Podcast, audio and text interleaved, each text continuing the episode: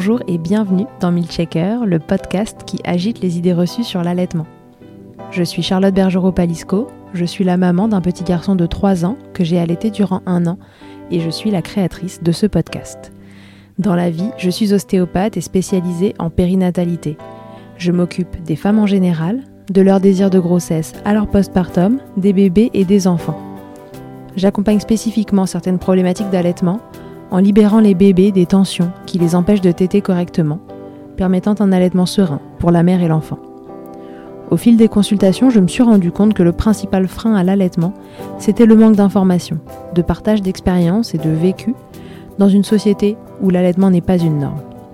Je vous propose donc d'interroger avec moi des mères et des pères sur leurs expériences, mais aussi de vous informer auprès de professionnels spécialisés en allaitement. Mon objectif est simple, vous informer, vous donner des clés pour faire des choix en conscience, banaliser l'allaitement sous toutes ses formes, vous le rendre plus accessible, plus facile et alimenter ce fameux village dont on a tant besoin pour élever un enfant. Pour ce dernier épisode de l'année 2021, et oui, les vacances de Noël approchent, je vous propose de découvrir un papa. Voilà bien longtemps que je n'en avais pas reçu et on sait à quel point ils sont importants pour milkshaker avec qualité. Alors pour l'occasion, je vous propose de découvrir Flo, alias Dr Flo. Il est papa tout d'abord, de deux petites filles, mais aussi médecin généraliste. Il va nous raconter les allaitements de ses deux princesses, comment il les a vécus, les difficultés auxquelles ils ont fait face avec sa compagne, et les solutions qu'ils ont trouvées en équipe, comme il le dit.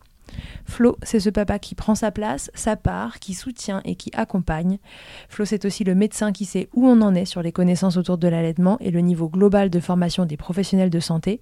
Alors il a accepté de répondre à certaines de mes questions moins personnelles pour savoir d'où viennent les lacunes que l'on peut ressentir quand on consulte en tant que parent allaitant et auxquelles il a lui-même été confronté.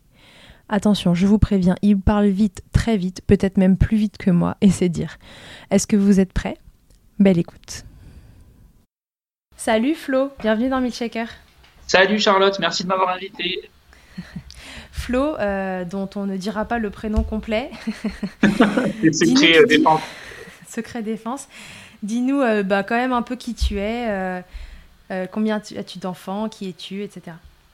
Alors, ben, super. Moi, je suis Flo, donc euh, je suis euh, sous le nom de Dr Flo sur euh, les réseaux sociaux et notamment sur Instagram, où c'est là où j'ai ma plus grosse activité de, de réseau social et d'influenceur santé, parce que je suis à la base médecin généraliste. installé en cabinet, j'ai mon cabinet, j'ai ma patientèle, etc., etc. Et donc, il y a un peu plus de trois ans, j'ai lancé donc un compte Instagram, Dr Flo, où je fais de la vulgarisation médicale grand public et parmi les grands sujets euh, que j'aborde régulièrement, il y a notamment le sujet de la parentalité de l'allaitement, parce que je suis également et même avant tout euh, papa de deux petites princesses de trois ans et demi et de bientôt un an, euh, qui ont été toutes les deux allaitées pour l'une pendant 26 mois et allaitées toujours en cours pour l'autre. D'où le fait, j'imagine, que tu m'as invité sur, sur ton podcast. Peut-être. Peut-être. Il y a peut-être un lien. Flo, est-ce que avant l'allaitement, tu avais euh, une idée de ce que ça pouvait être l'allaitement, des difficultés qu'on pouvait rencontrer en tant que médecin généraliste? Est-ce que tu avais quelques notions là-dessus euh, D'où tu partais? Alors, je partais de très loin parce que euh, moi, dans mon histoire personnelle, dans ma famille, dans mes proches, dans mon entourage, il n'y avait, pas d'allaitement. Mhm. moi, j'ai pas été allaité, ma soeur non plus. Enfin, on n'a pas connu de. Enfin, ma soeur un petit peu, mais ça s'est pas très bien passé. Euh, et en fait, j'avais pas de modèle euh, dans mon entourage sociétal euh, d'allaitement euh, réussi ou pas réussi, ou de problème ou d'échec ou quoi que ce soit. Pour moi, je partais de l'allaitement, c'est un truc qui est naturel, qui est spontané et puis qui est intuitif. Donc, on part de très loin. Euh, voilà. Et après, au niveau euh, formation professionnelle et pendant mes études, etc., etc., l'allaitement, c'est abordé très, très, de manière très succincte comme beaucoup de choses en soi. Euh, dans ma fac et dans mes études de médecine, globalement, c'est un chapitre euh, d'un cours euh, de pédiatrie ou de gynécologie, je sais plus d'ailleurs, je crois que c'est en gynécologie, globalement, qui vante les bienfaits de l'allaitement. Ouais. sur l'immunité, sur le développement, sur le côté économique aussi. Ça nous est vendu comme argument à dire aux, aux parents, bah, c'est plus économique d'allaiter. Mhm. Et on a un cours sur les complications de l'allaitement et sur comment prendre en charge les complications de l'allaitement. Donc principalement les crevasses, principalement les abcès, les infections et ce genre de choses-là. C'est très très succinct, hein. c'est un paragraphe dans ce qu'on appelle les collèges. Alors les collèges, c'est des gros bouquins dans lesquels il y a euh, tout le tout le programme de médecine qu'on doit réviser pour les concours. Et globalement, il y a euh, un paragraphe sur les complications et un paragraphe sur l'allaitement normal, et puis ça s'arrête là. Donc c'est du très théorique, c'est du très superficiel, c'est du très lointain, et il n'y a rien sur euh, l'accompagnement, enfin surtout surtout ce qui fait défaut en fait dans le dans le corps médical sur l'allaitement aujourd'hui quoi.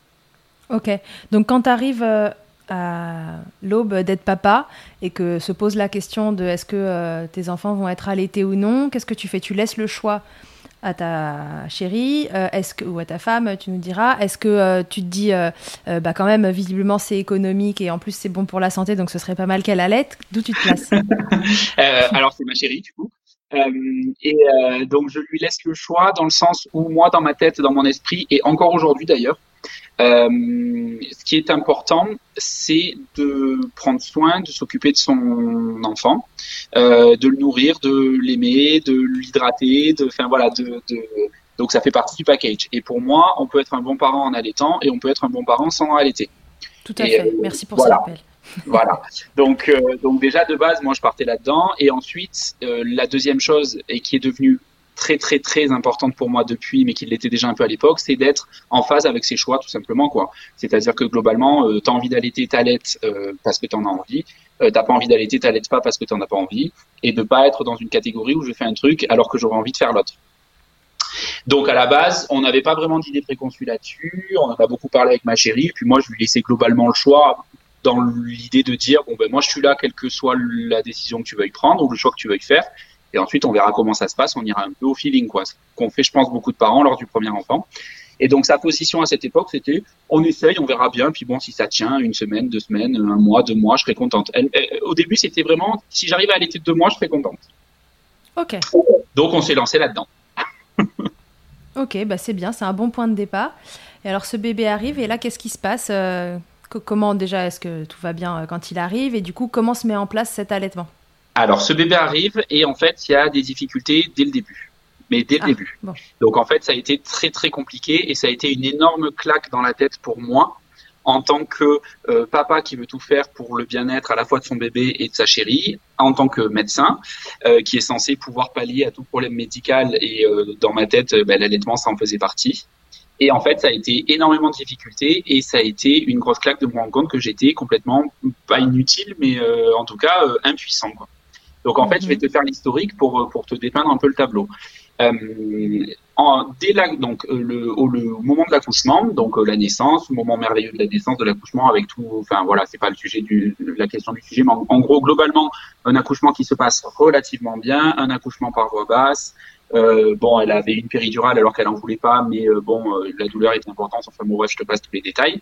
Et donc arrive le moment de la première mise au sein d'un enfant qui est sorti, qui va bien, euh, une maman qui est en pleine santé, etc., etc. Première mise au sein un petit peu euh, compliquée euh, sur la tétée d'accueil qu'on connaissait pas moi à l'époque. Je savais même pas ce que c'était une tétée d'accueil pour vraiment te dépeindre le truc. Euh, donc la tétée d'accueil qui est censée être un moment naturel où l'enfant utilise son instinct pour aller rechercher le sein, faire le, le, premier échange d'un point de vue vraiment. C'est plus une tétée qui est purement relationnelle et qui est purement de contact, etc., etc., que, que, que simplement nutritive en fait. Mm, mm. c'est plus affectif que nutritif. La DT d'accueil, c'est vraiment recréer le lien. Euh. Voilà, c'est créer le lien, c'est affectif et c'est aussi, on s'en rend compte de plus en plus, une tétée qui permet de participer à la fabrication du microbiote du bébé euh, par le contact avec la peau de la maman. Euh, c'est très très très important. On est en train de le découvrir de plus en plus, l'importance de ce microbiote et de la mise en place de ce microbiote dans les premiers instants de la vie. Mais tout ce que je te raconte maintenant, à l'époque, je ne le savais pas du tout. On apprend tous avec le premier. c'est ça. et donc cette tétée d'accueil se passe mal. Euh, dans les premières secondes et premières minutes qui arrivent, donc le bébé n'arrive pas à prendre le bout de sein de la maman ce qui n'est absolument pas inquiétant en soi, euh, sauf qu'il y a une, une je crois que c'était une, AS, je crois. C'était pas une infirmière, enfin je sais plus exactement qui. Je la reconnaîtrais pas si je la croise dans la rue, mais on, la remercierait pas si on pouvait. Euh, qui nous a dit ça se passe mal, il vous faut mettre un petit bout de sein en silicone pour aider la prise euh, du sein. Ce qui est une énorme bêtise et on l'a su après euh, sur une tétée d'accueil parce qu'on s'en fiche en fait de la façon dont le sein est pris sur la tétée d'accueil. Mais nous, on s'est laissé porter en étant ignorant sur le sujet et donc on, on a laissé euh, ma compagne faire ses premières tétées avec ce petit bout de sein.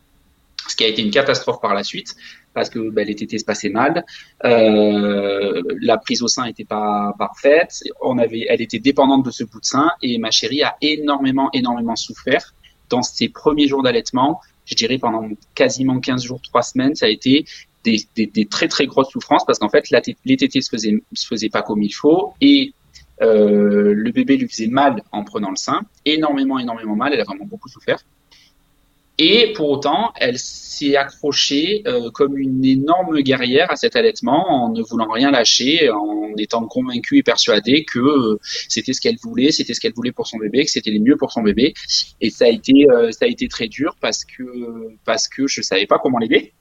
Ouais. Est-ce que justement tu nous as dégainé ton remède anti-crevasse que tu avais appris pendant tes cours? Ben pas du tout, pas du tout parce que elle avait, elle, pas du tout parce qu'elle n'avait pas énormément de crevasses en soi. Par contre, elle avait des ah. très très fortes douleurs. Non, elle n'avait pas de crevasses, mais elle avait très, très, des très très fortes douleurs. Elle n'avait pas des complications euh, type euh, crevasse, abcès, etc. que moi j'avais appris.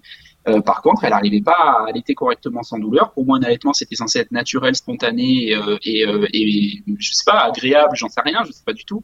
J'ai aucune notion. Moi, je suis un, je suis un mec, donc voilà. Mais c'était pas censé être difficile de mettre en place un allaitement et puis là, en euh, plus, on se retrouve dans le cas où elle a exactement ce que tu n'as pas appris, quoi. C'est ça. À savoir, elle a mal, mais il n'y a pas de complications médicales. Exactement. Ben, en fait, j'ai vécu de plein fouet l'ignorance que j'ignorais avoir. En fait, je savais pas du tout que j'ignorais tout ça. Je savais pas du tout toutes ces difficultés, toutes ces complications. Je les ai découvertes à ce moment-là. Ce qui nous a sauvés, c'est une sage-femme de notre hôpital qui nous a dit vous devriez aller voir une conseillère en lactation, une conseillère IBCLC. J'en ai une à vous conseiller. Je vous je vous passe son numéro. Et donc, euh, je l'ai appelé euh, alors qu'on était encore à la maternité en lui expliquant la situation et elle m'a dit il y a urgence, je vous reçois euh, dans deux jours. Quoi. Enfin, c'était genre premier, on sortait, on allait la voir tout de suite. Quoi. sortie de maternité, boum, chez la consultante. Voilà, c'est la consultante. Et c'est là qu'on a appris énormément de choses. C'est là qu'on a appris toutes les erreurs qu'on avait fait sans le savoir parce que ben, on ne savait pas. Et c'est avec elle qu'on a, euh, enfin c'est grâce à elle que cet allaitement a pu être sauvé, a pu être démarré euh, dans de meilleurs hospices. Mais ça a mis du temps parce qu'il y, a, il y avait des mauvaises positions euh, de, de tété qu'il a fallu revoir. Il y a eu des mauvaises façons de, de prendre le, le, le, le, mamelon en bouche par le bébé qu'il fallait revoir. On n'avait pas de pathologie. C'est ça le pire, c'est que il n'y avait pas de frein de langue, il n'y avait pas de frein de bouche, il n'y avait pas de pathologie, il n'y avait pas de. C'était simplement en fait une mauvaise préparation qui aurait pu euh, bah, conduire en fait à un arrêt de l'allaitement parce que moi j'avoue qu'il y a des moments où j'ai dit je, disais bah, écoute euh, là tu souffres trop moi je supporte pas de te voir souffrir comme ça euh, change de technique on change de on, fait autre chose on fait autrement mais en fait elle s'est accrochée comme une comme une guerrière et puis elle a, elle a, elle a eu raison au final mais c'est vrai que sur le moment c'était pas évident Ouais, c'est ce que j'allais te demander, toi, ta place au milieu de tout ça, parce que tu te retrouves. Alors, c'est vrai que c'est un peu la double peine quand en plus on est, on est soignant, c'est que tu te retrouves en tant que papa à voir ta femme qui souffre, euh, enfin, à voir euh, ta, chérie, pardon, qui souffre, et tu es un peu impuissant euh, face à ça parce que ben, tu sais pas quoi faire. Et en plus, tu as la casquette de soignant qui est censé trouver des solutions, qui les trouve pour ses patients et qui peut pas les trouver à la maison. Donc, du coup, comment tu t'es senti face à ça? Alors, l'avantage, c'est que moi, j'ai très rapidement dit à ma chérie que je ne serais pas son médecin parce que j'ai quand même cette notion en moi depuis très longtemps qu'on ne soigne pas ses proches parce que c'est compliqué d'avoir l'objectivité de le faire. C'est là qu'on est les plus nuls. Là. Oui, c'est clair, c'est clair. Euh, non, non, mais complètement. On devient complètement ignorant euh, alors que voilà, on, sait les trucs, mais en fait, on n'a plus aucun recul et on n'a plus aucune, euh, voilà, on, on, a, on a comprend que des mauvaises décisions. pour autant, ben, même sans être son médecin, en tant que juste son chéri et le papa de la petite, c'est compliqué de se dire euh, déjà, on se sent impuissant à se dire, je la vois souffrir, je sais pas comment l'aider, je suis là, je fais ce que je peux, mais j'ai l'impression qu'il y a rien qui fonctionne, mais parce que tout simplement, j'avais pas de réponse à lui apporter. Et en même temps, de se dire, j'avais la petite voix, je me disais, et en plus, t'es médecin. Donc voilà, après, ça s'arrêtait là, parce que je savais très bien que j'étais pas son médecin, que machin, et puis je savais très bien d'où venaient mes lacunes, mais, mais c'est quand même, euh, ouais, c'est pas évident. Et puis après, tu te replaces, et puis tu te dis, bon, en même temps, euh, Enfin, euh, c'est pas non plus toi qui souffres. Toi, tu es là. Toi, ton rôle, c'est d'être à côté d'elle, c'est de la soutenir. C'est de l'encourager, euh, c'est d'aller lui amener un coussin pour qu'elle ait moins mal, c'est euh, de la filmer pendant qu'elle tête pour envoyer des vidéos à la conseillère en lactation qui nous a demandé des vidéos, euh, c'est de lui apporter à boire si elle a soif, et puis c'est voilà, ben, ben, comme j'avais fait un peu pendant le, le travail, etc. C'est globalement de lui caresser le front et de lui dire que ça va aller et que même si je sais pas du tout si ça va aller, mais allez tout va bien, ça va aller, tu t'en sors bien, t'es fort. Quoi. Enfin voilà, le, le, j'ai gardé ma place. En gros, je, je, je me suis me suis, j'ai ignoré mon côté soignant en fait pour euh, garder juste ma place de papa et de chérie et de d'être là, de rassurer, de d'avoir des paroles encourageantes. Et puis ben je je, je, je pense quand même, et je, je, je, le dis en modestie, mais je le sais parce qu'elle me l'a, me l'a beaucoup dit que ça a beaucoup participé au fait qu'elle ait réussi aussi à tenir, à affronter tout ce qu'elle a affronté et à, et à, et à sauver l'allaitement parce que si elle avait été seule, ça, enfin voilà, elle, n'aurait pas pu y arriver euh, de la de la même manière en tout cas. Peut-être qu'elle y serait arrivée quand même, mais bon, elle m'a beaucoup dit, heureusement que tu étais là. Quoi. Est-ce que euh, tu nous as dit entre deux mots là qu'à un moment tu t'es dit bon bah voilà si c'est pas la bonne solution on va en choisir une autre Est-ce que c'est un truc que tu lui as exprimé clairement à un moment et elle elle t'a dit euh, non non c'est pas du tout ce que je veux euh, j'ai besoin que tu me soutiennes etc. Ou c'est un truc que t'as pas osé lui dire? Alors je, je, je, réfléchis mais il me semble que ça a dû sortir une nuit vers 3h30 4h du matin quand même. tu vois euh... Le d'inquiétude de la nuit. Après, euh, on communique très bien avec ma chérie et euh, on n'a pas besoin de faire des, des, thèses et des débats de mille ans pour se comprendre et savoir ce qu'on pense. Donc je pense qu'à 3h30, 4h du mat, j'ai dû lui dire écoute, euh, là c'est trop de souffrance, euh, peut-être qu'il faut envisager d'arrêter. Et je pense qu'elle a même pas eu besoin de me répondre pour que je comprenne que de toute façon, ça serait pas une option. enfin, ça, ça, aurait pu en être une. Hein. Attention, il y aurait eu un énorme truc, il y aurait eu un machin, il y aurait eu une mise en danger du bébé ou d'elle ou quoi que ce soit, elle se serait résolue. Mais j'ai bien compris que de toute façon, euh, malgré le fait que quelques semaines avant, elle m'ait dit si j'arrive à le faire deux semaines, euh, on verra et puis c'est pas très très grave si ça marche pas. J'ai bien senti que de toute façon, coûte que coûte, elle allait tout faire pour que ça fonctionne. Et c'est aussi pour ça que ça a fonctionné. Donc euh, même si je lui ai mis la possibilité une fois ou deux en le pensant sincèrement, j'ai bien capté que de toute façon, ça serait pas une option. Donc euh, donc, euh, ok, d'accord, je prends note. J'ai bien vu ton regard. Euh, on fera tout ce qu'il faut. Donc, on, va faire tout ce qu'il faut, quoi. Ouais, tu lui as montré la sortie de secours. Elle t'a dit non, même pas en rêve. Euh, l'incendie n'est pas assez gros. On va rester ici et, tout va bien se passer. En fait, elle a ouvert les yeux. Je l'ai regardé. J'ai dit ok, d'accord. La sortie de secours, je la referme tout de suite. ok, donc du coup, tu t'es mis dans un rôle de, coach, alors?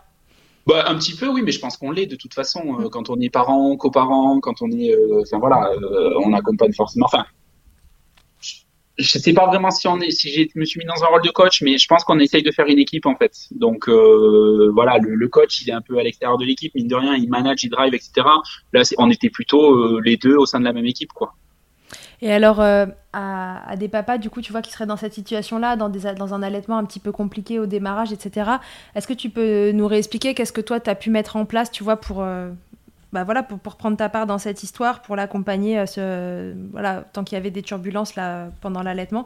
Qu'est-ce que tu faisais, tu vois, euh, que ce soit en termes pratiques, etc., pour que, ça, pour que ça avance et que ça la soulage, elle, parce qu'elle avait déjà d'autres chats à fouetter?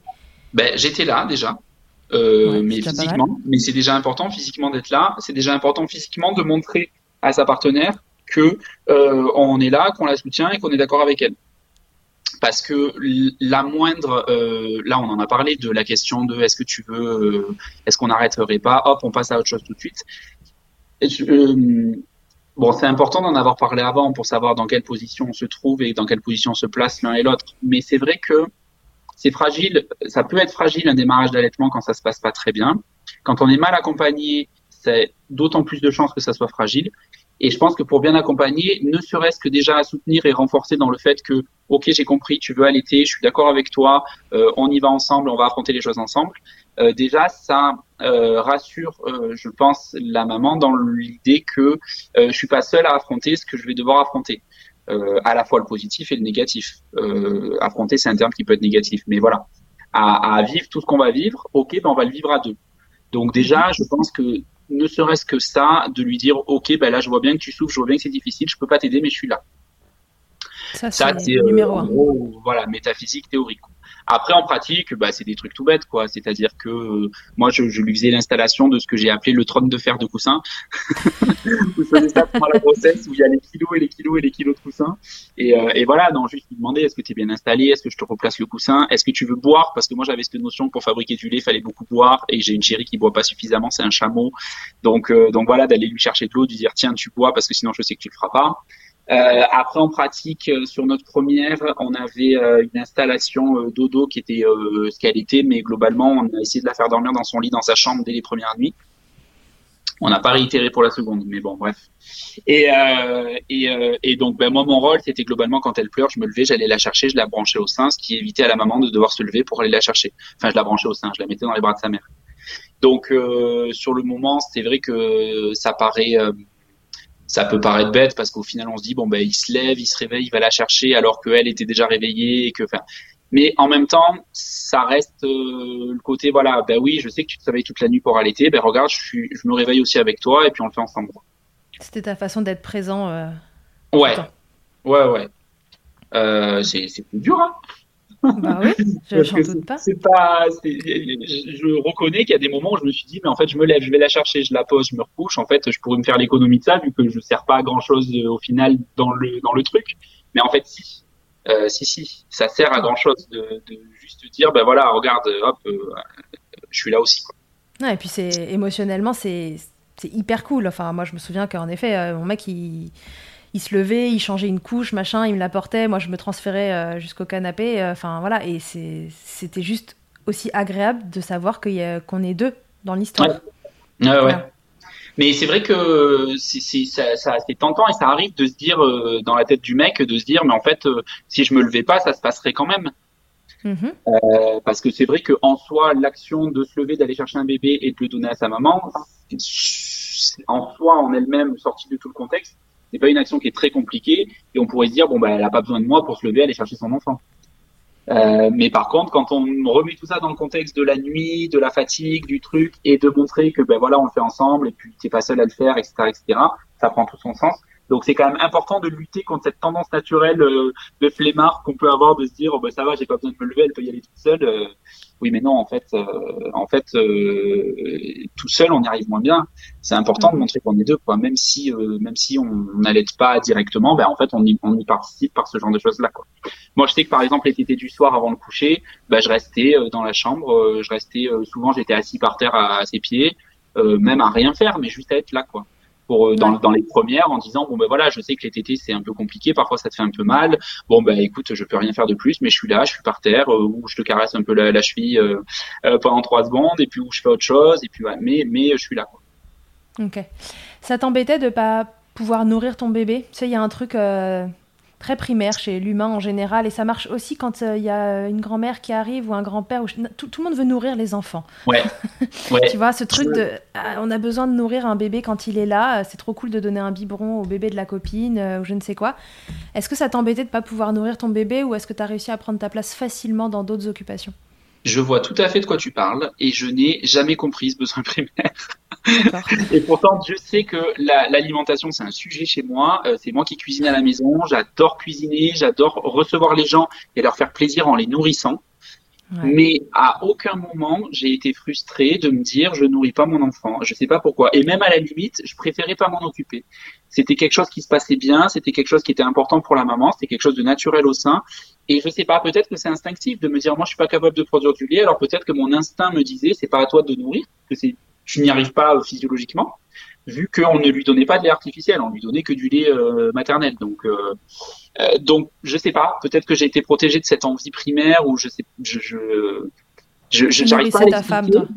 Mais je, je ne comprends pas le, je, je ne comprends pas parce que parce que je l'ai pas vécu. Mais je n'ai pas vécu cette chose-là et, et, quand j'ai des papas qui s'inquiètent de me dire oui, mais euh, s'il y a l'allaitement, j'en ai eu en consultation même des papas qui me disaient je veux pas qu'elle allaite parce que sinon je pourrais pas me connecter avec mon enfant en le nourrissant. Mais en fait, il y a tellement mille autres façons de se connecter avec un bébé, même un nourrisson. Euh, ben voilà, ben moi je changeais les couches, ben c'était un, moment de connexion aussi, même si euh, du coup euh, ça peut rebuter au début, mais n'empêche, euh, voilà, c'est toujours sympa. Il y a il y a l'échange visuel, il y a le contact physique, il y a plein de choses. Je l'apportais, je la portais aussi euh, beaucoup. Je, je, la faisais beaucoup dormir en écharpe quand elle était bébé. J'avais organisé déjà mon planning à l'époque pour pouvoir être disponible un jour dans la semaine pour m'en occuper. Donc en fait, bah, on se on se, on, se connectait euh, différemment que, par l'allaitement. Et plus tard, quand elle a grandi, j'ai entendu dire euh, par euh, certaines assistantes maternelles qu'on était fusionnelles, ma fille et moi. Donc, je n'ai pas du tout ressenti de manque du fait de ne pas lui avoir donné de biberon, quoi. Absolument pas. Très bien. Avant que je te demande du coup comment tu t'es organisé côté boulot en tant que médecin pour pouvoir être assez présent physiquement, je voulais juste revenir sur ces démarrages d'allaitement compliqués, la visite chez la consultante. Donc en fait, si j'ai bien compris, juste avec des positionnements différents, des façons de faire différentes, vous avez pu régler toutes les problématiques de démarrage, à savoir les douleurs que ressentait euh, ta chérie? Ouais, beaucoup, beaucoup, beaucoup. Euh, c'était beaucoup des problèmes de positionnement. Euh, c'était la tête du bébé qui était mal installée, qui était bloquée, qui pouvait pas. On, a réglé effectivement tous les problèmes grâce à ça, grâce en fait à un super accompagnement qu'on a eu euh, par notre conseillère qui nous disait envoyez-moi des vidéos, appelez-moi, envoyez-moi des messages, même au milieu de la nuit. Si je peux pas répondre, je réponds pas, je répondrai quand je pourrai.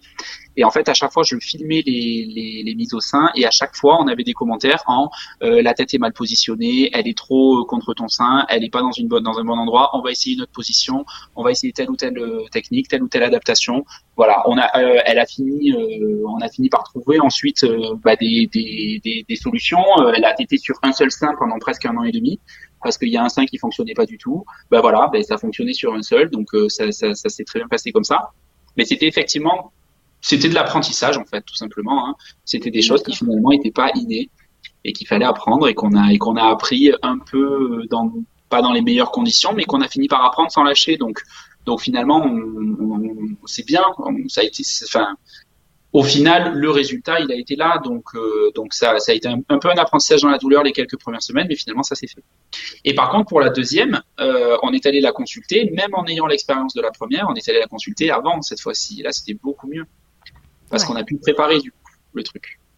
D'accord. Ouais, vous vous êtes dit, bon, pourtant on l'a déjà fait une fois, mais on va prendre les devants et aller consulter avant même que bébé arrive. Euh. Ouais. Et alors, du coup, qu'est-ce que vous alliez chercher comme info? On a cherché euh, quelle meilleure chose à mettre en place dès la maternité, voire avant la maternité, pour éviter de se reprendre les mêmes écueils qu'on s'était pris la première fois. On voulait surtout pas repartir dans trois semaines, quatre semaines de galère. Et on avait cette notion aussi par beaucoup de témoignages qu'on avait suivis sur les réseaux que euh, deux allaitements se passaient pas forcément de la même façon. Et donc, c'était important de faire une petite remise à niveau avant d'y aller et une fois sur place euh, à la maternité. Euh, un des soucis qu'on a eu également sur le premier, c'est qu'on a beaucoup écouté les conseils à la maternité pour la, pour l'allaitement, pour la mise en place, et que à chaque fois qu'on avait une personne qui intervenait, on avait un conseil différent. Et on nous, on nous disait euh, l'inverse de ce que nous avait dit la personne juste, juste avant. Donc au final, classique. Hmm. C'est ça, c'est classique. Mais au final, tu veux suivre les choses, tu veux faire les choses bien, tu écoutes ce qu'on te dit, tu as une autre qui vient qui te dit l'inverse, et au final, ben, tu captes un conseil, puis au final, tu, tu parles de truc. Quoi. Donc là, comme on avait eu cette euh, expérience avec cette conseillère qui, avec qui on avait établi un lien de confiance, on est allé la voir avant, on a échangé avec elle pendant la pendant la, la, naissance et les premiers jours à la mater de la deuxième. Et en fait, on s'est coupé de tous les conseils que pouvaient nous donner tout le reste des équipes médicales de la maternité. Et donc, bon, c'est pas forcément le meilleur truc, mais on avait une personne de référence en soi. Et donc, euh, quand on a euh, une sage-femme ou une euh, puère qui est venue nous donner un conseil, on l'a écouté, on a dit ok, ok, ok. Puis quand elle a fermé la porte, on s'est regardé, on a dit bon, on est d'accord, ça on fait pas, on est d'accord, ça on fait pas. Mais ça, c'est en gros notre valeur ajoutée de l'expérience de la deuxième. Mais sur la première, quand elle est rentrée, qu'elle nous a dit vous faites ça, ben, on a fait ça. Parce qu'on savait pas quoi. Donc voilà. On se laisse porter, on ne sait pas, donc on se laisse porter par le conseil qui arrive, et puis le suivant est différent, donc on essaye le suivant, et après le troisième et le quatrième, et au bout d'un moment, on ne sait plus trop où donner de la tête. Et, et, on va souvent contre des choses qui, nous sembleraient naturelles. Quoi. Il y a des choses qui nous sembleraient naturelles et qu'on aurait envie de faire, et on a un conseil euh, euh, d'une personne qui nous dit mais faites pas comme ça. Ben, on se dit ben, elle doit avoir raison, elle doit savoir ce qu'elle nous dit. Euh, et puis voilà quoi. La, la, la, la, deuxième, le deuxième, la deuxième naissance, ma deuxième fille, euh, pendant les premiers jours à la mater, on n'est pas resté longtemps, on est resté deux ou trois jours, je crois. Euh, en fait, elle passait le maximum de temps possible en peau à peau avec la petite, à l'avoir au bras et au sein. Bah, enfin, ça nous semblait normal, quoi. Et on a quand même eu des conseils à un ou deux jours de vie de l'enfant de ah bah il faut pas trop la garder sur les bras, euh, euh, l'allaitement. Ah oui, oui, c'est vrai, c'est euh, à la demande l'allaitement, mais quand même euh, regardez un peu la montre. Euh, ah mais posez-la parce que vous allez l'habituer. Ben en fait, ok, d'accord, merci, au revoir. Non, ma fille, elle a deux jours de vie, elle a besoin du contact avec sa mère, elle a besoin d'être au sein quand elle quand elle est prête pour être au sein, elle a besoin de dormir contre sa maman quand elle est prête pour dormir contre sa maman. Donc non non, on va pas regarder la montre et puis la réveiller pour la stimuler, pour la téter, et puis la poser dans son lit parce que euh, enfin, c'était pas comme ça qu'on concevait les choses. Ouais, et ça, c'est vraiment l'expérience qui te l'apporte. C'est ça, exactement. C'est l'expérience et le, le, fait de s'affirmer, de dire non, mais je, je... ok, t'es pro de santé, mais moi je sais aussi ce qu'il faut pour mon, pour mon enfant. Quoi. Et puis moi aussi, je suis pro de santé. Quand même. ok, côté euh, boulot, du coup, euh, tu disais euh, j'étais présent physiquement, j'étais là. comment tu as réussi à prendre du. Bah, enfin, disons qu'en libéral, on fait ce qu'on veut sans faire ce qu'on veut. Hein, donc, on peut décider de fermer le cabinet, mais c'est bah, c'est le porte-monnaie qui en pâtit, hein, ma foi. donc, c'était il y a déjà un moment. J'imagine qu'il y avait évidemment pas le congé paternité qui a actuellement, qui maintenant peut durer jusqu'à 28 jours.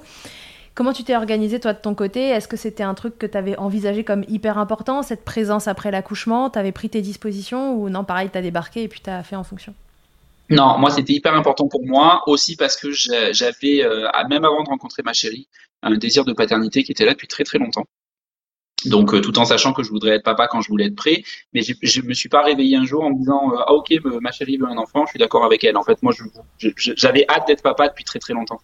Donc j'avais vraiment envie de vivre le truc intensément. Et euh, pour la première, l'avantage que j'avais, c'est que j'étais remplaçant. Donc en fait, j'étais engagé sur sur rien du tout. J'allais de remplacement en remplacement. J'avais pas de cabinet, j'avais pas de charge fixe, j'avais pas ce genre de choses là. Et donc je décidais de dire au, au médecin que je remplaçais que j'étais disponible quand j'avais besoin et envie de travailler. Et je décidais de dire au médecin que je remplaçais que j'étais pas disponible quand j'avais ni besoin ni envie de travailler. Donc à cette époque, euh, j'étais très très jeune diplômé, donc euh, j'avais pas encore, on n'avait pas encore ni acheté la maison, ni euh, pour l'instant pas d'enfant, c'était la première, etc., etc. Donc j'avais pas non plus besoin d'avoir un travail acharné, d'avoir voilà. Donc je, m'autorisais à pas bosser quand j'avais pas envie de bosser. J'avais un rythme très pépouze, très très, très pépère, qui m'allait très bien. parce que les journées étaient très intenses. Quand je remplaçais, je travaillais énormément. Et donc, je prenais souvent des congés. et j'avais cette chance-là et j'en ai profité. Euh, à la sortie des 10 ans d'internat, je me suis autorisé ce droit-là. Et donc, je, pendant cette période-là, je me suis autorisé du coup à prendre des congés, un congé paternité beaucoup plus long, non rémunéré du coup, mais beaucoup plus long que ce qui était autorisé. C'était 14 jours à l'époque. Donc, euh, j'ai bénéficié des 14 jours euh, offerts par la Sécu qui sont un peu peanuts quand on est libéraux parce que ça couvre euh, à peu près trois heures de charge euh, sur un mois. j'ai payé trois heures euh, du le premier lundi du mois et puis le reste je me débrouille avec ce que ce qu'on me donne. J'exagère, mais c'est un peu ça. C'est un peu ça. Ouais. Et, euh, et après le reste, bah, j'ai décidé de, juste de pas travailler et je crois que j'avais étendu moi-même un mois la, la, première fois. Et euh, histoire de dire, on, on, se crée notre routine, on accueille notre enfant, on se met dans notre bulle là pendant un petit mois et puis après on voit comment ça se passe. Et même malgré ça, la reprise du travail avait été compliquée. Euh, pour euh, pour ma chérie qui restait seule avec la petite à la maison et moi qui rentrais tard parfois. Et en fait, rapidement, j'ai fait le choix d'arrêter de remplacer le mercredi.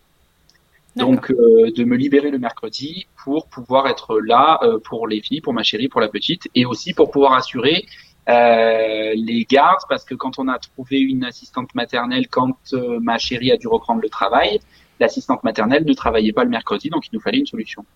Donc c'était soit on trouve une autre assistante maternelle qui nous fait le relais le mercredi, soit moi j'arrête de travailler. Et donc c'est ce que j'ai fait parce que j'avais aussi envie de passer ce temps-là. Euh, donc du coup j'ai commencé à dire à tous les gens que je remplace, ben, je peux vous faire la semaine mais pas le mercredi. C'est à prendre ou à laisser. L'avantage quand même d'avoir le choix parce que c'est vrai que bon, enfin les médecins généralistes recherchent des remplaçants plus que les remplaçants recherchent des médecins généralistes à remplacer. On est quand même plutôt sur une pénurie qu'autre chose. C'est ça. C'est vrai que euh, du coup, tu as un peu la main, quoi. Tu as un peu la main, mais pour autant, il y a 80% des gens que j'ai remplacés qui ont plus fait appel à moi suite à ça. Hein. quand même. Donc euh, voilà. Donc j'ai dû en trouver d'autres euh, à qui j'ai dit dès le départ, ok, moi je peux vous remplacer, mais par contre je pose pas le mercredi. Donc j'ai eu pas mal de refus. Ça m'a mis un peu, enfin un peu des bâtons dans les roues entre guillemets. Ça m'a pas empêché de bosser, hein, donc euh, j'ai quand même, il y a, y a, pas eu de souci. Mais euh, mais euh, mais c'est quand même pas très bien vu encore malgré tout, tu vois. Même si voilà. Donc, euh, mais, mais je m'en foutais. Je m'en foutais parce que je voulais avoir cette place-là, je voulais avoir ça. Et depuis, j'ai ouvert mon cabinet pour plus être dépendant justement des autres. Et depuis, je me suis installé. Et depuis mon installation, je travaille toujours pas le mercredi. T'as raison. voilà. Oui. Et est-ce que ce mois que tu avais pris, tu l'as trouvé. Alors, pour ta chérie, j'ai compris que c'était pas suffisant, que pour elle, ton retour au travail, ça a été dur. Mais pour toi, comment ça a été? Est-ce que ça t'a suffi ce mois-là ou est-ce que tu aurais aimé prendre plus, mais que juste, voilà, à un moment, fallait retourner bosser et gagner de l'argent? C'est un peu ambigu. J'aurais aimé prendre plus. J'aurais aimé prendre beaucoup plus, euh, mais en fait, euh, même indépendamment de, du côté postpartum immédiat, en fait, euh, j'aimerais bien prendre plus. j'aimerais bien avoir plus de vacances et plus de présence chez moi. Mais j'étais aussi content de reprendre le boulot sincèrement hein, parce que parce que parce que j'aime mon boulot quoi donc ça me ça me faisait aussi du bien je je pense que je je pourrais enfin je pourrais pas si si j'avais pas le choix je le ferais mais je pense pas que je serais très épanoui en étant père au foyer à 100%. C'est un truc euh, qui appartient à chacun, qui est propre à chacun et que j'assume complètement. Hein. Je veux dire, après, j'ai jamais été père au foyer à 100%, donc peut-être que je serais surpris, mais intuitivement comme ça, je, je pense que j'aurais besoin quand même d'avoir le d'avoir le travail à côté et de voilà. Donc j'étais quand même content de reprendre le travail. Euh, pour autant, j'étais quand même euh, plus le même au boulot en sachant que je laissais ma chérie, que j'avais été là pour elle pendant un mois, que là du coup je serais là pour elle que le soir et la nuit, que ça serait euh, pas assez culpabilisant quand même hein, quand euh, quand il y a quelques quand quand il y a quelques difficultés ou même quand il n'y a pas de difficultés, mais je sais qu'elle passait des journées entières euh, à s'occuper de la petite et par exemple à ne pas manger parce qu'elle n'arrivait pas à prendre le temps de, de manger dans le postpartum immédiat. Elle prenait, elle, ça lui arrivait de pas réussir à prendre le temps de prendre une douche, de pas se poser, de pas réussir à manger un truc.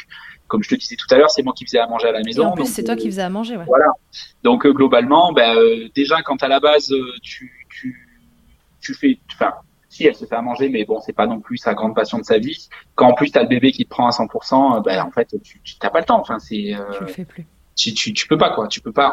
elle était très difficile à poser notre première fille. Elle c'était, euh, on devait l'avoir constamment au bras. Il y a des gros gros problèmes de de, de peur de la séparation, d'angoisse de séparation à cause d'un passage en couveuse qui avait été obligatoire euh, à ces quelques heures de vie, où on a été séparés pendant plus de 12 heures d'affilée dans les premiers jours de vie. Donc, euh, je pense que ça a fait naître une, pas mal une angoisse de séparation et c'était très très compliqué quand elle était tout bébé de la poser et de juste de l'avoir sur un transat, on pouvait pas quoi. D'accord. Donc, elle euh, était à bras tout le temps. Elle était à bras très très très très régulièrement, très très souvent. Et du coup, bah, dans les premiers temps, le temps de trouver un équilibre et de trouver une façon de faire, euh, c'était compliqué de, de, de, faire autre chose à côté. Donc en fait, bah, quand on est deux contre un, ça va, on arrive à gérer, à répartir les tâches. Mais quand on est un contre un, on est complètement dédié à l'autre. Donc ma reprise au, travail a été quand même difficile euh, pour ça. Côté allaitement, ça s'était stabilisé, elle avait plus mal, elle arrivait à la faire téter sans avoir de, de douleur particulière. Euh, tu as continué de te lever la nuit euh, une fois que le boulot il avait repris. Euh, est-ce que tu as réussi à garder ce rythme de dire OK, donc bébé s'est réveillé, est-ce que je fais semblant de pas l'entendre et que je reste au fond de mon lit ou non, allez, j'y vais et tout c'est mon rôle. Tu as réussi à le faire ça en reprenant le travail parce que c'est vrai que ben voilà, être avec un bébé toute la journée, c'est un boulot à temps plein et puis être médecin bah, ou autre d'ailleurs, c'est aussi un boulot à temps plein. Est-ce que tu as réussi à continuer de gérer les nuits? Ouais, j'ai réussi à continuer parce que euh, dans ma tête, je me suis dit, ça va, t'as fait des gardes. t'as fait des mhm. gardes aux urgences, tu travaillais 24 heures d'affilée, tu devais te lever quand il y avait un patient qui arrivait aux urgences, parce que ça nous arrivait des fois d'aller vous allonger et de, de, fermer les yeux 10 minutes. Et on devait te réveiller, tu devais te lever, et tu le faisais parce que tu étais au boulot, et donc il n'y a pas de raison euh, que tu arrives pas avec, euh, avec ton enfant, parce que finalement c'est la même chose, et tu as, ce rythme-là. La chose que je n'avais pas anticipé, c'est que quand on fait une garde à l'hôpital, le lendemain on a un truc qui s'appelle le repos de garde. Ça veut dire que pendant 24 heures après avoir travaillé 24 heures, on ne travaille plus pendant 24 heures. Et le repos de garde pour un parent, ça n'existe pas. Non, c'est fini. voilà. Donc en fait, je l'ai beaucoup plus mal vécu, mais vraiment vraiment beaucoup plus mal vécu que mes réveils de garde de nuit. Euh, je, je, je, me suis, je, me suis, dit tout le long que c'était affreux euh, par rapport au, enfin que ça n'avait rien à voir et que et que qu'il y avait rien de comparable à ça euh, de tout ce que j'avais pu vivre dans ma vie. Euh, et je me suis accroché à ce truc de me dire, euh, tu vas pas la laisser gérer toute seule. De, à ce truc de me dire, c'est pas parce qu'elle ne travaille pas qu'elle n'est pas fatiguée et euh, elle ne travaille pas, elle n'a pas repris de boulot professionnel, mais en fait être à la maison, c'est un travail à temps plein. Être mère au foyer, elle travaille à temps plein.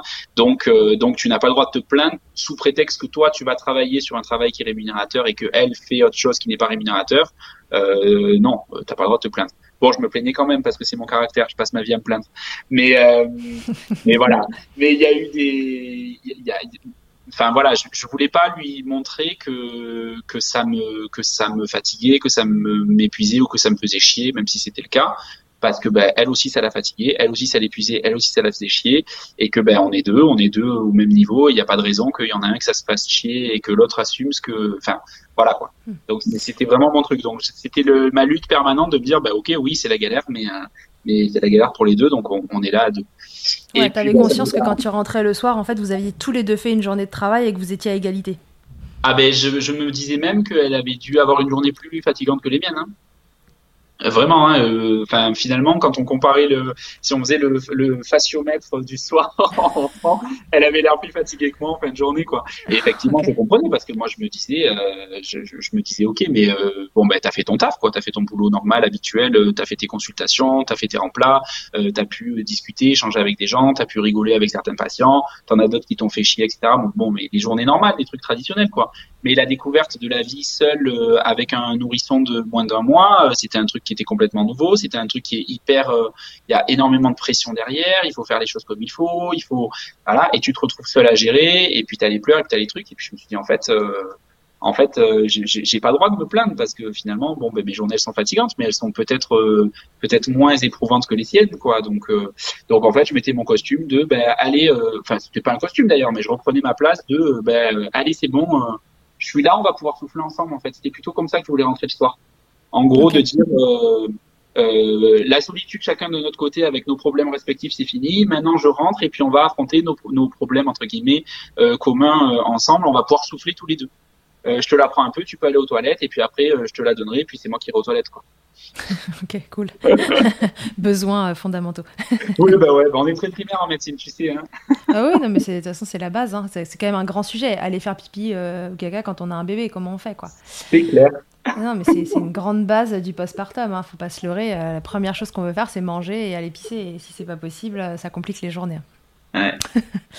Euh, et le deuxième bébé, alors qui arrive, quand ta deuxième fille arrive, est-ce que c'est plus simple parce que vous vous êtes préparé pendant la grossesse? Alors qu'est-ce que ça vous a apporté de vous préparer pendant la grossesse? Est-ce que ce deuxième allaitement, il a été compliqué aussi dans les démarrages, mais que du coup tout a été plus simple à, à résoudre? Ou est-ce que finalement tout a roulé? Non, tout a roulé. Euh, mise en place nickel de l'allaitement. Euh, euh, D'une part parce que bah, super maman, hyper formée maintenant du coup après avoir vécu pas mal de choses et un allaitement de 26 mois. D'autre part aussi parce que bah, en fait on était nous. C'était ça la grosse différence avec la première, c'est que la première, on connaissait rien, on découvrait tout, donc on, on s'infusait de tout. Là, on est arrivé avec cette prétention de se dire, on a déjà vécu beaucoup de choses, on, a, on est beaucoup renseigné sur l'allaitement, on sait ce qui se passe, on sait ce qui se passe mal, on, on sait quels sont les conseils qu'on ne va pas écouter, on sait quelles sont les choses qu'on va mettre en place. Et pour autant, euh, on a quand même des questions, et ben les questions qu'on a, on sait à qui les poser. Et ben donc forcément, c'est juste pas la même chose quoi. Et pourtant c'est la même maman, et pourtant c'est des deux bébés qui sont très similaires. Et mais c'est juste en fait on n'a pas la même posture parce qu'on sait. Et donc quand euh, on vient nous donner un conseil pourri, on dit ok d'accord merci bonne journée au revoir. Et puis on sait qu'on va pas le suivre. Et, euh, et, donc en fait ça a roulé tout de suite. Nous la, la seule chose qu'on voulait c'était partir très vite de la maternité parce que tout allait bien, qu'on savait que tout allait bien et on voulait se remettre dans notre bulle chez nous et, et écouter notre rythme notre rythme à nous. Quoi. Ok, donc tout Mais le, fait d'avoir vu la, la, conseillère en lactation avant, ça, ça, nous a aussi beaucoup aidé à être dans cette position-là. Et je le conseille vraiment à toutes les futures mamans et tous les futurs papas, euh, surtout pour le premier quand on connaît pas. Euh, c'est vrai que si on a la possibilité de faire des consultations en amont pour préparer, ça nous permet d'avoir quelques repères. Ça nous permet pas de savoir parce qu'il faut vivre pour savoir, mais ça nous permet d'avoir quelques repères, quelques préparations. Euh, et c'est vraiment un truc que je recommande. Et pourtant, nous, quand on l'a fait, c'était la deuxième, mais on était quand même ravis de l'avoir fait. Quoi. Cette consultation prénatale, elle est hyper importante. Ça permet vraiment de savoir où on va et surtout d'avoir ce contact précieux parce qu'au moment où il y a un problème en postpartum, on peut vite se retrouver assez seul et ne pas savoir à qui demander de l'aide et comment. Si vous avez ce contact d'avant, en fait, voilà, il est dans votre poche, dans votre téléphone et il n'y a plus qu'à appuyer sur le bouton pour l'appeler. Ouais, complètement. Donc après, de cet allaitement qui, euh, voilà, euh, bah, si j'allaite deux mois, ce sera déjà pas mal, etc. On est passé sur des allaitements euh, caractérisé euh, long, en tout cas euh, pour, euh, pour la France, on va dire. donc du coup, de l'allaitement du bambin, de bambin. comment tu avais envisagé ça, toi? Est-ce que tu avais imaginé que l'allaitement, ça pouvait se poursuivre aussi longtemps? Toi qui n'avais aucune normalisation de l'allaitement dans ton entourage, que ce soit perso ou pro. Comment tu as abordé cet allaitement qui durait dans le temps? Est-ce que pour toi c'était bah, normal ou non, ouais, non, non, c'était pas normal pour moi. Et je, c'est bizarre de le dire, mais euh, non, c'était pas normal pour moi. Mais en fait, euh, non, c'est pas si bizarre. C'était pas normal parce que j'ai grandi dans la société dans laquelle on vit. Donc, dans une société dans laquelle c'est pas normal, euh, ou en tout cas, c'est pas normalisé. Et c'était, c'était même bizarre. Hein. Moi, j'avais des copines. Euh, non, c'est pas moi. Hein. C'était une copine de ma chérie qui avait eu des allaitements longs, et j'avais un regard de bon, ok. j'avais un regard de et pourquoi? C'est quoi le but? Enfin, tu vois, dans ma dans ma dans ma petite tête de non papa de l'époque, euh, qui se disait bon en fait euh, à l'été ça sert à nourrir, alors euh, pourquoi elle mange autre chose, donc pourquoi tu continues à la nourrir Et j'avais un petit regard de pas de défiance, mais de, enfin tu vois, de bah c'est un truc pas normal quoi. Donc je vais pas dire que ça me dérange parce que c'est pas le c'est pas la question, c'est pas le sujet, mais bon, ok d'accord, c'était un peu bizarre pour moi quoi en fait. Et en fait, cette, euh, cet état de départ, il a changé euh, juste progressivement tout au long du truc, quoi. C'est-à-dire que euh, ça a été une norme pour moi d'avoir ma première fille qui était allaitée par sa maman. C'est resté une norme pendant 26 mois. Et, et, je sais que quand elle avait 20 mois, 21 mois, 22 mois, mon, mon, mois de 4 ans avant aurait dit non mais c'est pas normal d'allaiter un enfant de, de 2 ans. Et, et, mon moi du moment euh, me disait mais en fait ma fille a 2 ans, elle a encore besoin d'être allaitée, elle a encore besoin de ça et, et ça serait pas normal qu'elle s'arrête. Donc en fait, c'est c'est juste un changement de, vision et de, façon de voir les choses qui a été progressif et qui a été euh, dicté par notre expérience, quoi. Mais euh, mais c'est clair que le, le, le, avant et après, et le gap est assez figurant et assez monstrueux, quoi. Ouais, parce que ce que je dis toujours, en fait. Quand on voit, je sais pas, vous débarquez à un endroit, il y a un bambin qui est allaité et puis c'est vous avez jamais été habitué à voir ça, vous vous dites ben comment on en arrive là, mais en fait on en arrive là juste euh, au quotidien et c'est que comme un bébé de trois semaines et de trois mois, elle était de la même façon parce que c'est une continuité jour après jour, tété après tété. Et quand ça se passe bien la veille, pourquoi ça se passerait pas bien le lendemain? Et en fait, ça continue comme ça et c'est naturel, quoi. Donc en effet, ta vision, elle change bah, sans même que tu t'en rendes compte. T'as rien à modifier, c'est le quotidien qui t'apporte ça. Mm, mm, tout à fait. Est-ce que l'allaitement maternel, Flo, ça a changé quelque chose, euh, que ce soit dans ta vie pro ou dans ta vie perso? Euh, Dans ma vie, bah, dans ma vie perso, euh, ça a changé quelque chose. En fait, en fait, c'est la maternité, enfin, c'est la paternité qui a changé quelque chose dans ma vie perso, qui a changé ma vie. Donc après, l'allaitement maternel, c'est un pendard de la paternité. mais moi, j'ai pas eu cette chose de connaître la naissance d'un enfant qui n'est pas allaité et ensuite euh, la naissance d'un enfant qui est allaité par la suite et, et, du coup de voir la différence entre les deux. Donc euh, moi pour moi euh, tout ce que je t'ai raconté juste avant, l'allaitement ça a toujours été de pair avec la paternité. Donc donc oui le package global a changé ma vie comme tout parent je pense est transformé par ça. L'allaitement comme tout le reste. Après dans ma vie professionnelle oui ça a changé énormément de choses. Ça a tout changé dans ma vie pro. Ça a tout changé dans mon approche des parents en fait et dans ma façon de traiter les de, de, de soigner les gens et dans ma façon de euh, l'empathie, c'est quelque chose qu'on peut avoir naturellement, donc on peut être empathique avec une situation qu'on connaît pas, mais quand on est en face d'une situation qu'on connaît, qu'on a vécue, forcément l'empathie c'est plus la même. Enfin, c'est la même empathie, mais c'est plus la même façon de l'exprimer, et euh, c'est plus la même façon de, de, de, de, donner des conseils, et c'est plus la même façon de donner son regard, et, euh, et donc forcément ça change tout. Moi, j'avais donné un exemple tout bête euh, euh sur euh, l'administration d'un antibiotique chez un enfant qui a eu une otite.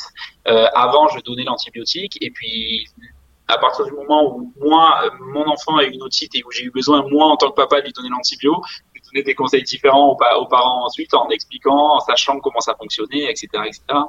Donc euh, en ça, oui, ça, ça, transforme tout. Je suis passé globalement de euh, deux paragraphes de chapitre de euh, l'allaitement c'est bien parce que c'est économique et qu'il y a ci et qu'il y a ci et qu'il y a ça et les complications c'est ça à avoir vécu un allaitement compliqué, un allaitement difficile, à avoir vécu les nuits à se battre pour mettre en place l'allaitement, à avoir vécu euh, le, le, la, la, puissance et la force de la volonté de la maman qui veut pas lâcher son allaitement alors que elle aurait pas maltraité son bébé en, en lui donnant un biberon. Mais j'ai découvert euh, tout ce côté-là, toute cette importance qui est apportée et qui est capitale et qui est fondamentale et que j'aurais pas découvert si euh, je l'avais pas vécu quoi. Mm-hmm. Donc oui, bien sûr, ça transforme, ça transforme une façon de, une façon de pratiquer, je pense. Est-ce que euh, bah, du coup, tu as, pris conscience de, des lacunes, tu vois, euh, de, des professionnels de santé autour de l'allaitement maternel. Toi, ça te mhm. permet de te placer différemment, j'imagine, en consultation et puis de réorienter aussi plus facilement les mamans, bah, comme tu le disais, vers des consultantes pour, euh, pour des problématiques d'allaitement. Complètement, je me, suis, je me suis mis à voir la consultante en lactation un peu comme je vois d'autres professions paramédicales dans mon quotidien, à savoir ben, comme les kinésithérapeutes, comme les psychologues ou comme ce genre de choses. Euh, si je prends l'exemple d'un psychologue, par exemple, euh, j'espère que je vais blesser personne et pas dire de bêtises. Moi, je pense en tant que médecin généraliste avoir la compétence, par exemple, pour dépister un début de syndrome dépressif, mais je pense pas avoir la compétence pour le prendre en charge et l'accompagner et le soigner. Je le fais avec mes mots, je le fais avec ma mon avec mon vécu, je le fais avec mon empathie, avec euh, tout ça, mais je suis pas psychologue. Donc en fait, euh, ben, là, je dépiste que vous avez besoin d'aller voir un psychologue. Donc s'il vous plaît, allez voir un psychologue.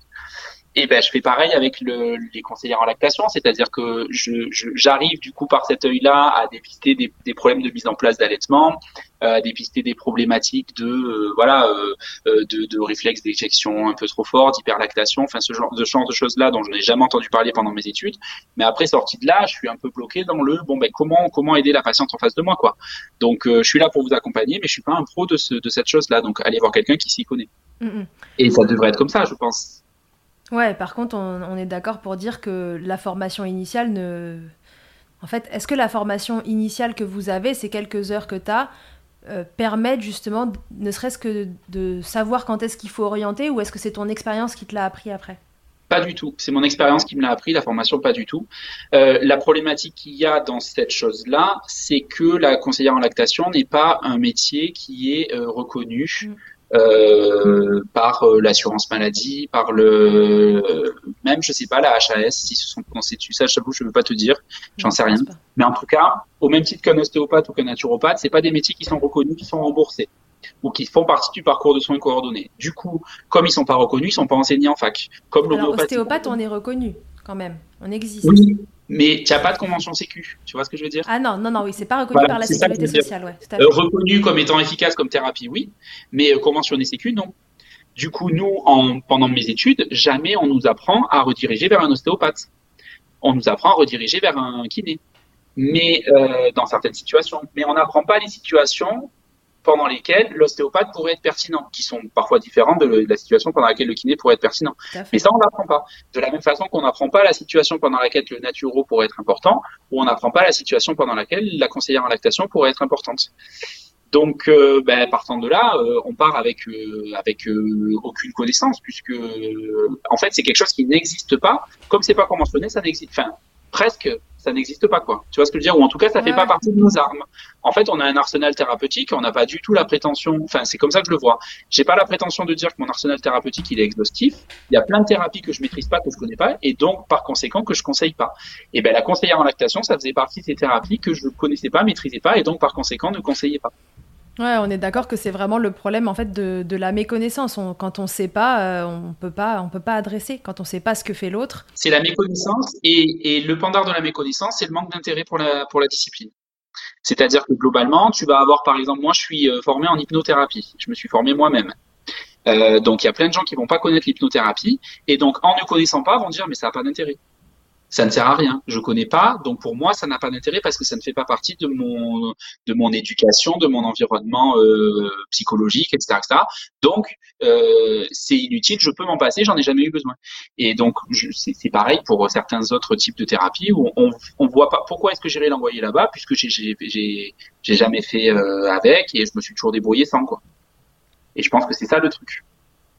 Du coup, est-ce qu'on peut, est-ce que c'est juste de dire euh, aux parents qui nous écoutent, de leur dire en fait, euh, bon, soit vous avez un médecin qui est, euh, qui, s'est ouvert sur ces sujets-là et qui s'est bah, éventuellement formé, mais qui au moins a, ouvert son esprit et qui du coup s'est adressé, mais qu'en gros, voilà, le, vrai contact, en fait, c'est, c'est, pas votre médecin, c'est pas votre pédiatre, parce que la, formation derrière, elle est, enfin en amont plutôt, elle est pas là et que c'est important d'aller s'entourer de professionnels qui sont spécialisés dans le domaine je, je pense que c'est juste de dire aux parents, il faut savoir ce qu'on peut attendre euh, du professionnel qu'on a en face de soi.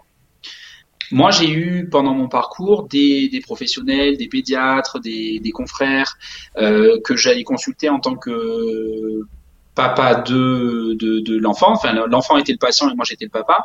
Et où j'ai reçu des conseils qui euh, sortaient un peu du cadre de la simple consultation, par exemple, de pédiatrie, notamment sur des conseils sur de la façon de de, de, de j'ai reçu des mauvais conseils sur euh, l'alimentation, sur le sommeil, etc., etc., sur des choses qui relèvent presque de la question de l'éducation ou de la question de la façon dont tu veux euh, accompagner ton enfant vers le sommeil, de la façon dont tu veux accompagner ton enfant vers l'alimentation, vers la diversification, etc., etc. Et en fait, à un moment donné, je me suis dit, c'est quoi le, le rôle de la personne que j'ai en face de moi. Là, je vais la voir pour lui demander est-ce que mon enfant est en bonne santé? Est-ce qu'il a des carences? Est-ce qu'il est malade? Est-ce qu'il est fragile? Oui, oui, oui, non, non, non. Euh, est-ce que c'est à toi de me dire si je dois dormir avec mon enfant dans mon lit ou si mon enfant doit dormir dans dans son lit de, de, de dans son lit à lui? Ben, en fait c'est pas à toi que j'ai envie de poser la question. Euh, parce que enfin c'est un peu paradoxal de dire ça parce que c'est vrai que quand on va voir un médecin ou quand on va voir un pédiatre ou quand on va voir euh, une sage-femme ou un gynéco, on s'attend à ce que la personne te prenne en charge en globalité complètement et, et, la parole un peu divine entre guillemets et tous les conseils etc. Mais en fait, je pense que c'est pas bon non plus. Il faut il faut savoir entendre ce qu'on nous donne, il faut savoir entendre euh, les choses qui sont importantes, les choses qui sont primordiales pour, euh, pour, euh, pour, pour, sa santé, etc., etc., dans le domaine de compétences de la personne qu'on a en face de soi. Et il faut savoir se dire, OK, là, elle me dit ça, mais est-ce qu'elle me dit ça parce que c'est médicalement pertinent ou est-ce qu'elle me dit ça parce que c'est sa façon de voir les choses? Euh, on a le droit d'avoir une façon différente de voir les choses et pour autant de rester médicalement pertinent. Euh, en ce moment, on a beaucoup de débats sur la vaccination. Je ne vais pas rentrer dans le sujet. Euh, je suis capable d'avoir une personne en face de moi qui a un avis contraire au mien sur la vaccination et pour autant de respecter son avis et de faire avec ses prérogatives à lui et de le conseiller dans son truc à lui, tout en sachant que telle chose je pourrais pas vous le faire parce que euh, il y a ça, il y a ça, il y a ça. Et, et donc euh, et donc voilà. Donc quand on arrive et qu'on nous dit vous devriez faire différemment, ok, d'accord. Pourquoi? Pourquoi je devrais faire différemment? Euh, Est-ce que c'est dangereux pour la santé de mon enfant si euh, je fais ça? Euh, non, mais c'est pas bien. Ben, c'est pas bien selon quel critère. C'est pas bien selon quel référentiel. Est-ce que c'est pas bien parce que toi ça te choque, mais moi je suis épanoui là-dedans, donc est-ce que tu devrais pas aussi respecter le fait que moi j'ai envie de m'épanouir là-dedans? Ça, c'est extrêmement dur à faire moi, en étant formé professionnel de santé, j'ai eu, j'ai du mal à avoir ce regard critique envers les, parce que tu te dis, bah, c'est le pédiatre de mon enfant, donc j'écoute ce qu'il me dit, euh, ou c'est le généraliste de mon enfant, donc j'écoute ce qu'il me dit. Donc c'est hyper dur à le faire. Mais pourtant, c'est important d'avoir ce recul de se dire, ben, euh, ok, donc euh, dis-moi ce qui est médicalement pertinent, et puis pour le reste, je, prends ton conseil, je l'écoute, et puis j'en fais ce que ce que je peux en faire et ce que je peux en faire. Quoi. Ouais, mais ça peut être juste ça, sans leur dire, ok, dites-moi ce qui est médicalement pertinent, mais juste reposer cette question de, ok, donc j'entends, pourquoi est-ce que c'est important que je fasse ça Voilà, pour, euh, pour relancer la question et voir ce qui se cache derrière euh, ce conseil. Euh. C'est ça. Du moins, dites-moi quels sont les risques, qu'est-ce que, pourquoi est-ce que vous me dites ça Moi, je pense, mais après, ça c'est ma vision de thérapeute, que l'important, c'est pas de donner le. L'important, le, le, moi, j'aime pas cette relation verticale entre le, le médecin et le patient, mm. où tu as le médecin qui dicte et qui dit faites ce que je vous dis parce que c'est le mieux pour vous. Moi, j'aime bien quand les gens s'approprient leur traitement, j'aime bien quand les gens s'approprient leur pathologie, j'aime bien quand les gens. Donc pour ça, qu'est-ce qu'il faut faire? Il faut expliquer aux gens euh, pourquoi est-ce que je pense comme ça. Il faut expliquer aux gens pourquoi moi, à leur place, je ferais ça, et leur laisser la possibilité de faire leurs propres décisions. Il y a certaines personnes qui ont besoin qu'on leur dise faites comme ça. Euh, et du coup, elles sont un peu en difficulté avec moi parce que moi, je leur dis si vous faites comme ça, je vous explique ce que vous risquez et quels sont les bénéfices attendus. Si vous faites plutôt comme ça, je vous explique ce que vous risquez, quels sont les bénéfices attendus. Qu'est-ce que vous voulez faire? Et quand un médecin dit à un patient qu'est-ce que vous voulez faire, euh, parfois le patient me dit mais attendez, c'est vous qui êtes médecin. Oui, mais moi mon rôle c'est pas de faire à ta place, c'est de t'expliquer comment faire. Donc en fait, vraiment s'emparer de l'information qu'on reçoit euh, pour. Euh, ça pour en faire quelque chose. Et si éventuellement elle ne nous convient pas, comme sur des histoires de chirurgie, on demande très facilement un deuxième avis, et ben c'est éventuellement demander un deuxième. Bien sûr, pourquoi pas Pourquoi pas C'est voilà, sans, sans remettre en cause ou sans critiquer ou sans machin, mais c'est juste avoir, euh, en fait, euh, les conseils médicaux qu'on reçoit, c'est des conseils médicaux qu'on s'applique soi-même. Enfin, le, le, médecin ou le pédiatre ou encore une fois, c'est pas lui qui te qui, qui se soigne à ta place. C'est lui qui te donne les clés pour te soigner correctement. Du coup, tu donnerais quoi comme conseil à un papa ou une maman qui se prépare à l'allaitement? C'est quoi ton meilleur conseil? Euh, Mon meilleur conseil, c'est d'en parler à son entourage Mhm.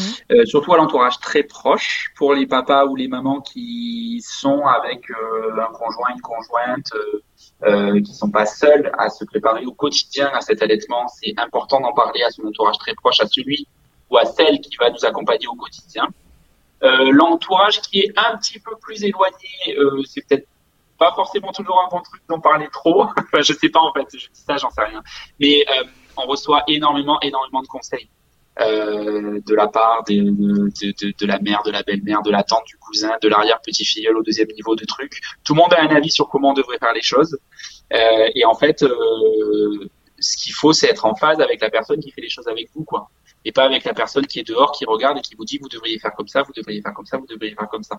Donc, en parler énormément avec le noyau dur des parents qui vont accueillir l'enfant, et ensuite avec le reste, ben, c'est juste ok, écouter tous les conseils et puis les remixer à sa sauce. Moi, c'est ça, je pense que je conseillerais de faire aux gens.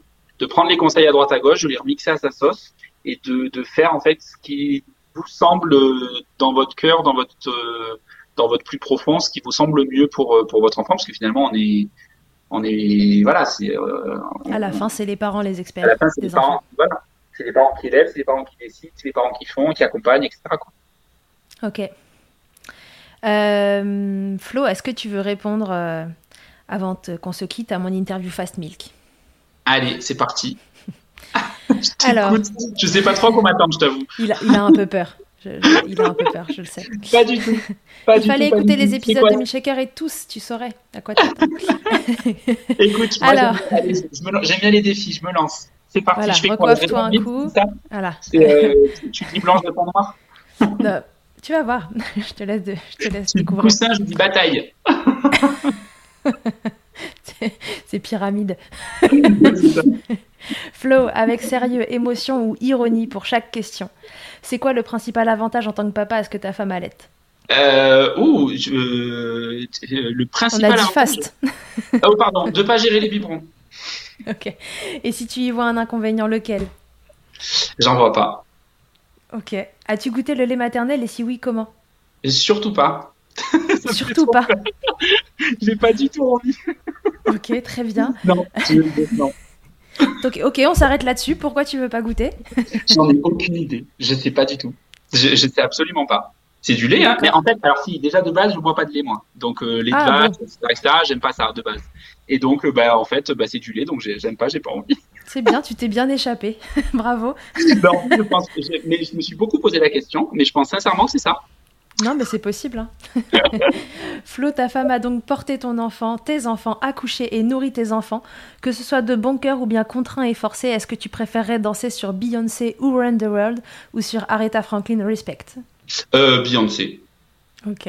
Parce que Queen Parce que, parce que Queen Ok, il y en a pas beaucoup qui se sont prêtés au jeu, mais euh, il y en a quand même un qui l'a fait. J'attends de toi une vidéo en train de danser sur Who Run the World de Beyoncé. Ouh. Tu peux te déguiser et faire tout ce que tu veux euh, qui te fait plaisir. et ce sera diffusé évidemment. Flo, si en un mot tu devais me décrire ton, allaitement, enfin l'allaitement de tes enfants ou de soit un mot pour chaque allaitement, soit un mot pour les deux, qu'est-ce que tu dirais? Équipe. Ok, cool. Merci Flo. Je t'en prie. Merci d'avoir répondu à toutes ces questions. Euh, je rappelle, parce qu'on n'en a pas parlé pendant l'épisode, euh, et puis comme, euh, comme Flo est médecin généraliste, c'est le moment de rappeler que le CRAT est un site sur lequel vous pouvez retrouver quand on vous prescrit un médicament durant votre allaitement, s'il est compatible ou non avec l'allaitement. Alors on en parlait en off avant avec Flo, c'est normalement évidemment le job du professionnel de santé que vous avez en face et qui vous prescrit un médicament que de vérifier si c'est compatible avec votre projet d'allaitement ou non. Mais parce que voilà, on, l'a assez dit, parfois méconnaissance, parfois euh, pas d'intérêt, etc. Les gens, euh, enfin les professionnels de santé peuvent avoir tendance à prescrire un médicament sans, sans savoir s'il est compatible ou non, mais en tout cas en croyant qu'il ne l'est pas, et vous demander d'arrêter votre allaitement. Parfois il y a des d'autres médicaments qui peuvent se substituer, etc. Et donc ça peut valoir le coup si vous êtes confronté à une problématique de ce style-là de double checker sur le site du CRAT qui n'est pas forcément euh, facilement lisible quand on est non sachant. Euh, Fausse, tu peux nous en dire juste deux mots euh, si tu as Bien sûr. ajouter. Bah, déjà, moi, ce que je voudrais ajouter, c'est que, alors après, j'ai une, courte expérience de, de, médecin. Je suis encore jeune, j'ai pas, j'ai pas 10 ans d'expérience, mais jamais encore, pour l'instant, à ce jour, dans ma pratique, je n'ai été confronté à une situation où j'ai dû dire à une maman, il faut arrêter votre allaitement. Et pourtant, c'est quand même quelque chose, c'est des conseils, entre guillemets, ou des, des, des injonctions médicales qu'on entend énormément, énormément, énormément. Et pour l'instant, je ne me suis jamais retrouvé dans cette situation de devoir dire, bon, ben là, on n'a pas d'issue, on est obligé d'arrêter. Donc, euh, ah, voilà, donc effectivement, c'est bien de rappeler euh, du coup l'existence du CRAT, euh, et c'est bien de rappeler en tant que patient tout en restant à sa place. Parce qu'attention il faut pas non plus euh, se croire plus plus fort que le je sais plus ce que c'est l'expression se croire plus bon bref. Euh, c'est important de rappeler aux médecins que vous avez en face de vous si l'allaitement l'allaitement c'est quelque chose de capital pour vous c'est important de le dire. De dire l'allaitement c'est quelque chose de très très important pour moi. Est-ce que vous êtes sûr et certain à 150% qu'il n'y a pas une façon qui nous permettrait de maintenir un allaitement et de pour autant continuer à me soigner parce que c'est important et parce que pour l'instant des situations cliniques concrètes où l'allaitement doit absolument être arrêté, je n'en ai pas encore euh, vu. Donc, euh, donc ça veut dire que c'est pas si fréquent que ça. Voilà, ça veut dire que c'est pas tous les jours. Donc euh, vous avez ce, double check qui est possible. Et puis voilà, encore une fois, c'est pas forcément hyper facilement lisible parce que c'est vraiment un site qui est fait pour les professionnels de santé à la base. Mais donc ça peut être bah, voilà, d'aller éventuellement vers, vers un autre professionnel de santé ou ramener ce, ce, sujet-là à la personne qui vous a prescrit le médicament pour double checker que qu'on peut pas faire autrement. Bien sûr, c'est un, site qui fait vraiment référence. D'ailleurs, c'est dans le titre. Hein. CRAT, ça veut dire euh, euh, centre au comité. Je crois que c'est comité de référence sur les agents tératogènes.